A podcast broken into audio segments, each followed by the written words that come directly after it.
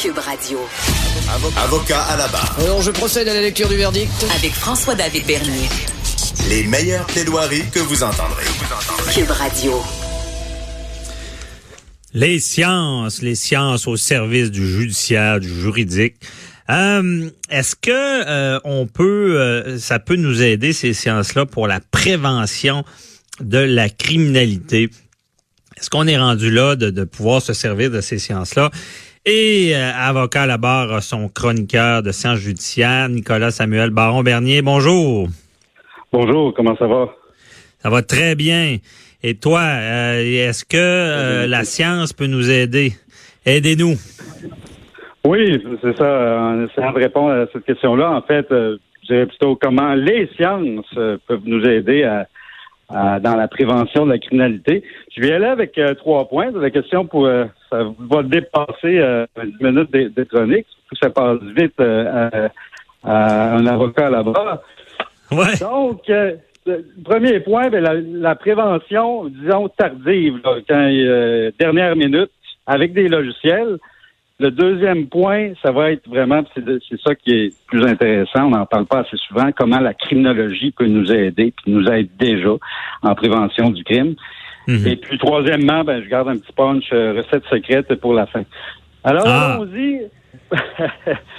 Donc, euh, pour, il y a une recherche qui est sortie euh, récemment, ça vient de sortir le fin juin, euh, des des chercheurs de l'Université de New York qui, ont établi des liens. Entre, quand on parle, par exemple, pour se remettre dans le contexte, tout le monde est sidéré ces temps-ci par les crimes de fusillades aux, États-Unis.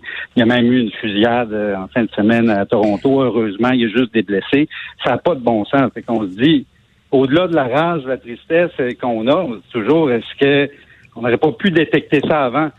Heureusement, hmm. heureusement, ça se fait. Je sais pas si vous avez vu la nouvelle. Il y a la grand-mère de telle personne qui prévoyait de faire une fusillade aux États-Unis après cette fin de semaine, qui a alerté tout de suite la police. Alors, tout de suite, pour dire qu'il n'y a pas juste la science qui peut nous aider, mais justement une conscientisation. Euh, mais c'était quoi dans ce cas-là? C'est vraiment la grand-mère s'était rendue compte que son, son petit-fils allait euh, commettre un acte terroriste? C'est ben, ce qui s'est passé? faire une fusillade, c'était en parole, c'était acheter une arme.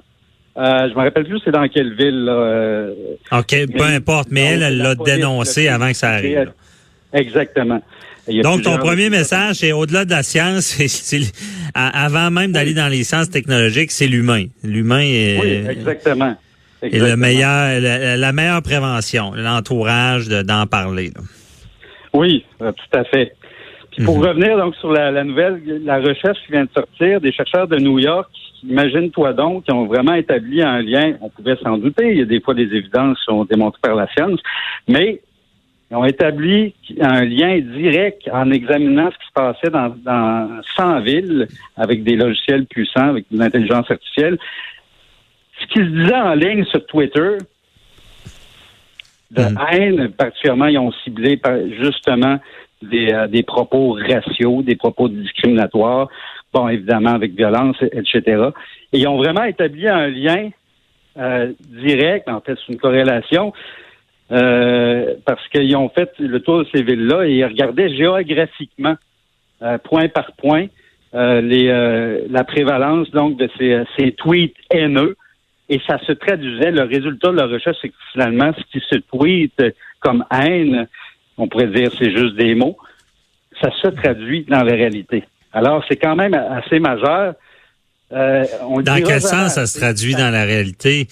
Ben, le, taux de, d'homicide, le taux ou de tentative de, euh, d'homicide euh, était reflété dans, la réalité. C'est-à-dire qu'ils voyaient des tweets, j'ai pas le laps de temps qu'ils qui regardaient, mais on, en fait c'est plusieurs chercheurs de l'Université de New York là, qui viennent établir. Sur des menaces Twitter, c'est, reflété dans la réalité ça se passait en crime dans la réalité.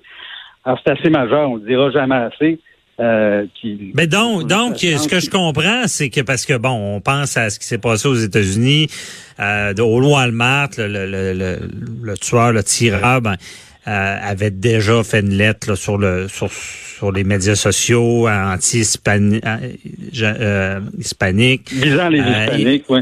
Ouais, c'est ça. Donc il y, y, avait un peu, il y avait des traces déjà pouvait peut-être me laisser présager de, de drames, mais euh, donc ce que je comprends, c'est que le, web est déjà avec la technologie euh, inspecté ou il y a déjà des algorithmes qui essaient de détecter les, propos haineux. Là.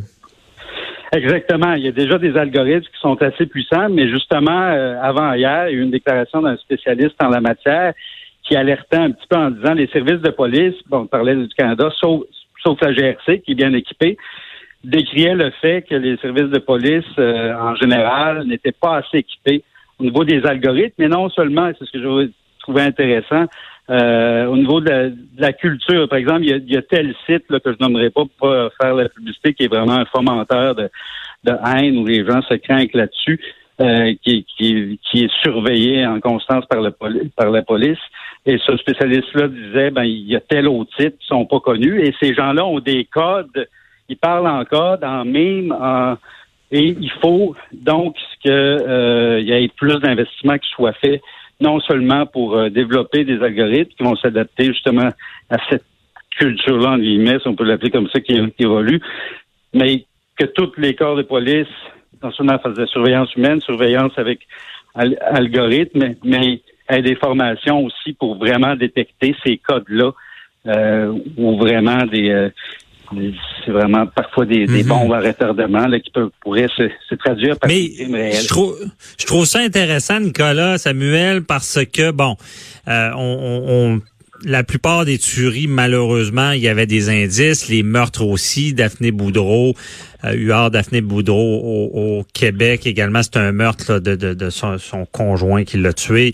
Bon, euh, il y avait des, des, vidéos Facebook, on voit tout le temps ça. Puis là, je comprends avec ce que tu dis, c'est qu'on peut déjà aller repérer ça, mais ça doit tellement être difficile parce qu'il y a tellement de propos euh, sur le web. Puis, euh, on fait une erreur à radio, on se fait quasiment injurer. Euh, tu sais, je veux dire, il y, a, y, a, tellement de propos. Les gens sont, sont braves derrière le clavier. Ils, écrivent des choses qu'ils diraient jamais. Mais comment on réussit à faire la différence entre ce qui est vrai et ce qui est faux? Mais justement, mais là, je te dirais que là embarque mon deuxième point parce que je te parle, ça, c'est la détection quand il est presque trop tard, l'alerte mhm. rouge. Euh, tu as même des, euh, par exemple, des, logiciels qui s'en viennent, qui détectent avec les caméras, mettant dans des tabagies, euh, s'il y a tel comportement qui euh, la personne avec tremblement, tout ça, va commettre un crime. Bon, ça, c'est discutable. Mais on s'entend qu'il est presque trop tard. la criminologie, qui est une science, elle, euh, elle, cherche à comprendre c'est quoi qui fait en sorte qu'un criminel peut devenir un criminel, quoi les facteurs sociaux, euh, c'est quoi les facteurs de risque, et elle peut nous aider, elle nous aide déjà. En fait, il y a, plein, plein, plein de projets, on n'en parle pas assez dans les médias. Euh, J'invite à aller voir aussi sur le site de la Sécurité publique Canada, sur le site du ministère de la Sécurité publique du Québec aussi. Il y a plein, plein de projets et il y a eu des annonces récemment et tout ça vient de données probantes. C'est-à-dire qu'on sait que tel facteur, euh, quand c'est pris précoce, on, parle de détection précoce euh, dans des familles, chez les jeunes.